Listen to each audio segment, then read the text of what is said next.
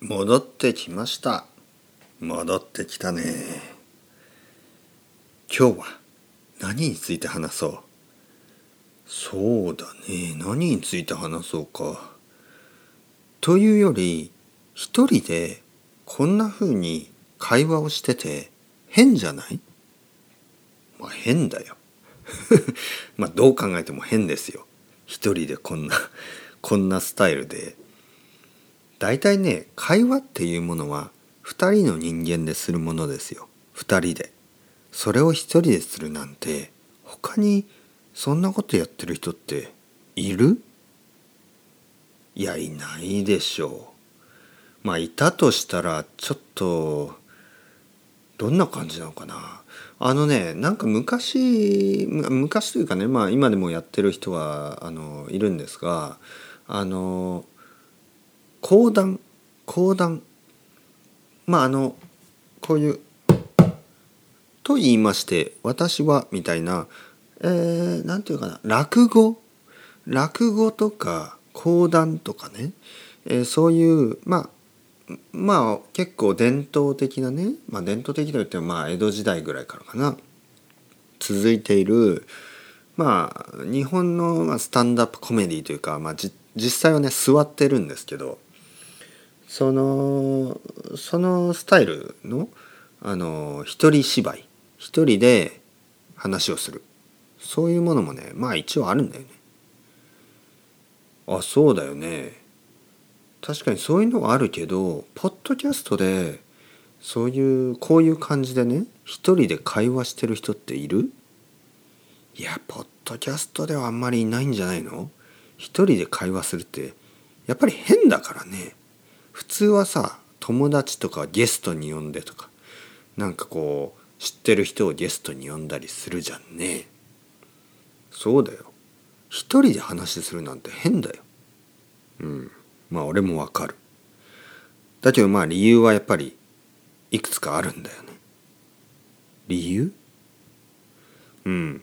まあ例えばさ俺もまあそれを考えたんだよね。誰か友達を呼んで2人で日本語を話せばいいんじゃないのかとかそこでやっぱり問題があってまずさ友達が少ないじゃん。うん。で 自分で言うのも変だけどねまあ友達少ないんですよ。でまあ友達いるけどまああの時間が合わないとかまあ忙しいでしょみんな。まあそうだよね。忙しいんだよね。だからさお前ぐらいしかいないわけよ。お前って俺のこと？そうそう。鉄平ナンバー2っていうかさ。いや俺がナンバーワンだよ。まあまあ君がナンバーワンでもナンバーツーでもどっちでもいいんだけど。まあ俺がナンバーワンでもナンバーツーでもどっちでもいいんだけど。とにかく俺が2人。ね？鉄平が2人って2人で仲良くするのが一番いいんじゃないの？と思ってさ。まあそりゃそうだけど一人で二人になって会話をし続けるって大丈夫？頭おかしくならない？いや頭おかしくなりそうだよ。最初はね多分ね頭おかしくなってこれできないと思った。だけど意外とできてる。意外とできるということが分かってちょっと安心してる。しかもね結構ね楽しんでる。楽しんでる？まあ確かに新しいチャレンジだからねそうそうちょっと噛んじゃったけどまあその新しいチャレンジなわけですよ。でやっぱチャレンジっていうのはね大事です。なぜかというとね僕はやっぱり日本語コンテッペイのあのやっぱコンセプトをシェアする。でねコンセプトフィロソフィーをシェアする。でねいつも言うようにやっぱ長く続けるポッドキャストなぜ長く続けるかというとあの日本語を勉強してるねたくさんの人がいるわけよ。でその人たちはいい日も悪い日もある。楽しい日もあの楽しくない日もある。勉強があのやってて楽しい時ともう日本語なんて今日は聞きたくない。そういうふうに思う時もある。だけどね頑張ってる。続けてる。続けないといけない。でそういう人たちとその続けるコンセプト。これをねシェアしたい。というわけで続けてます。そしてもう一つ最近気がついたこと。チャレンジですよ。日本語の勉強をするということはたくさんの人にとってはやっぱりチャレンジなんだよね。で自分もさ俺もさネイティブスピーカーとして日本語を話してるだけだとダメだと思った。だからやっぱりねいつもチャレンジをしたい。だから今までもあのラップをしたり歌を作ってね歌を歌ったりあのスポンテニアスにね歌を歌ったりいろいろやってきたじゃん。でねそろそろちょっと慣れてきちゃったと「うわにほうんぐわ」とか言ってるのもなんか慣れちゃった。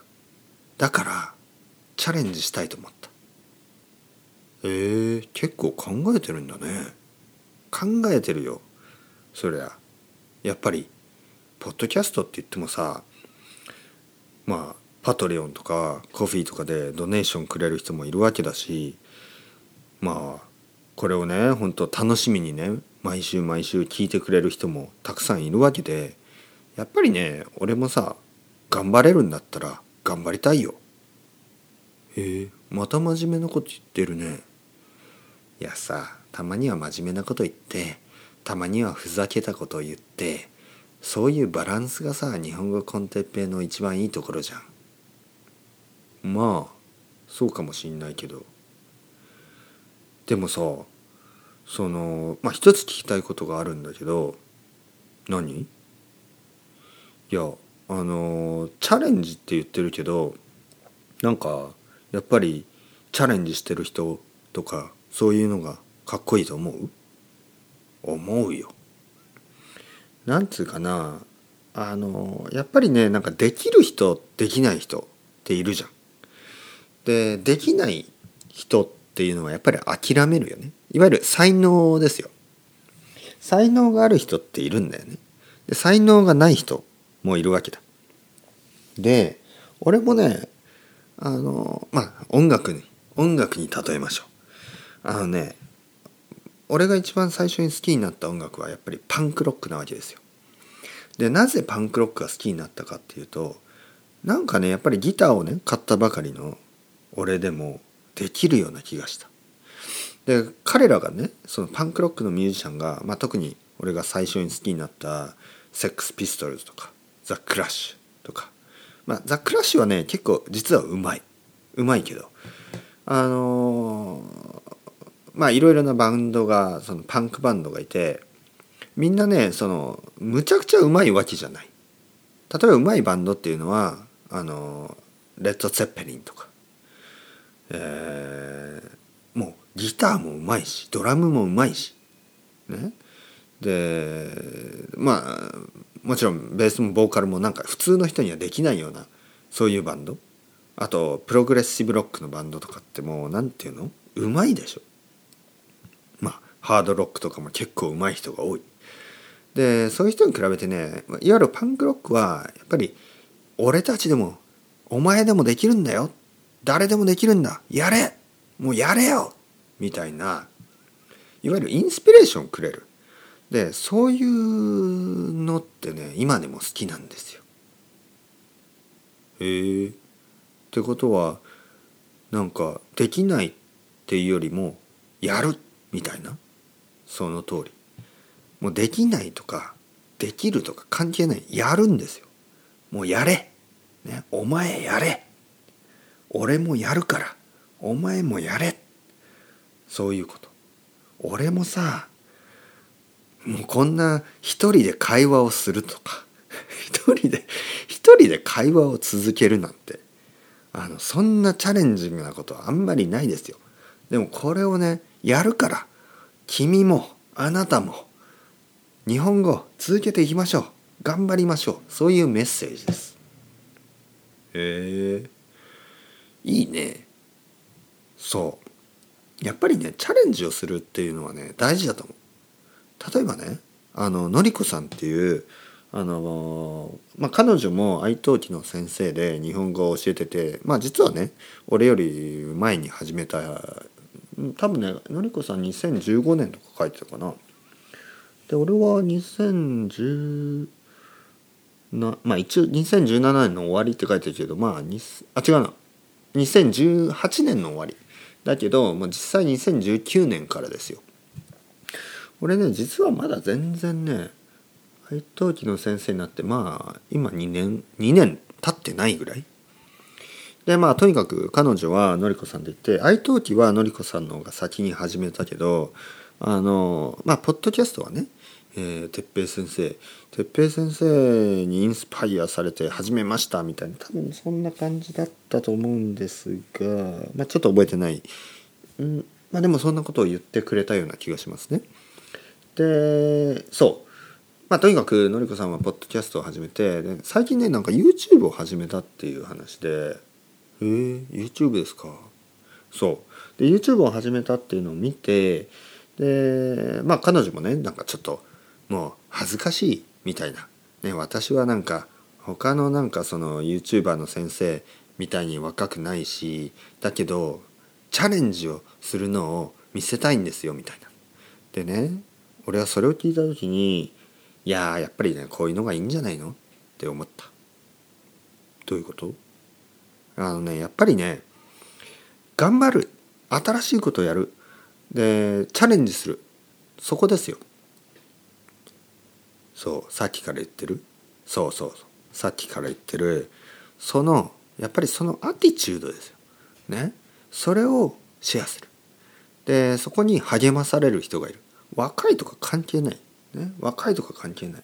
俺だってさそんなに何て言うの？自分に自信があるあるわけでもないしはっきり言ってねこれねちょっとちょっと分かってほしい。何が？あのねたまにね生徒さんからこうちょっと言われることもあるけど哲平さんは結構自分に自信があるしみたいな。いやいや自信ないですよ。あのね結構勘違いされてる。あのまあ確かにねマイクの前でラップをしたり まあラップっていうほどのラップじゃないけどあの歌を歌ったりねポッドキャストをしたり「わー」とか言ったり「にーほー」とか言ってるけど本当はねすごく恥ずかしがり屋なわけですよ。えー、本当に？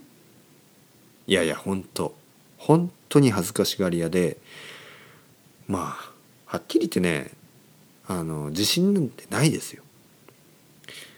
まあその、まあ、これはね人によって違うから自信があるとかないとかもその人によって違うんであの俺がさ他の人より自信があるとかないとかっていうのも変だけどでもね自分ではねなんか才能があるとか自信があるとかそんなこと思ったことは本当にない。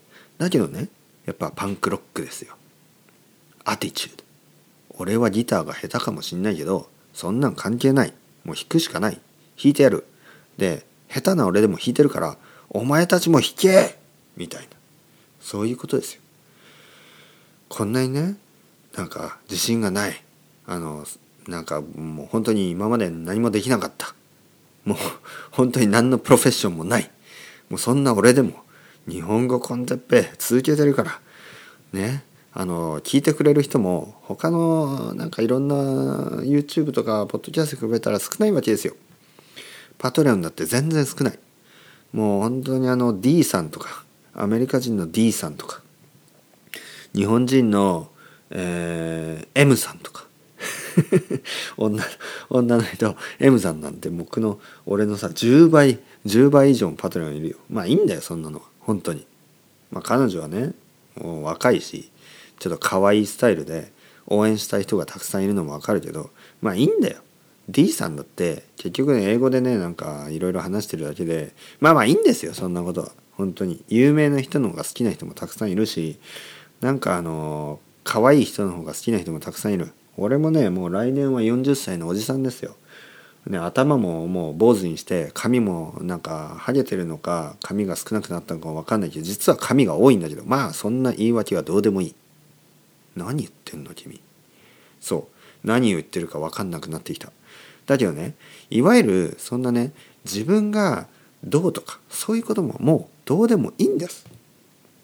のりこさんが頑張ってる。俺も頑張るよ。他の人だって頑張ってるじゃん。みんな頑張ってんだよ。だから まあそれはね D さんだって M さんだって頑張ってる。だからそれぞれ頑張ってる人にね人気投票があっていいよ。でもねやっぱりその人気投票ってなんとなくあるじゃん。スタンダードが。だけどね俺はそんなん気にしない。もうぶち抜いてやるぜ。パンクロックで。ぶち抜く？まあまあそういうのはいいの。ドアーズだって言ったじゃんね。ブレイ何？ブレイクスルージアザーサイ？もういいんだよ。本当に。アザーサイドがあるのかどうか分かんないけど。アザーサイドってどこ？いやアザーサイドって分かんない。まあとにかくねそろそろ終わりましょう。もう疲れた。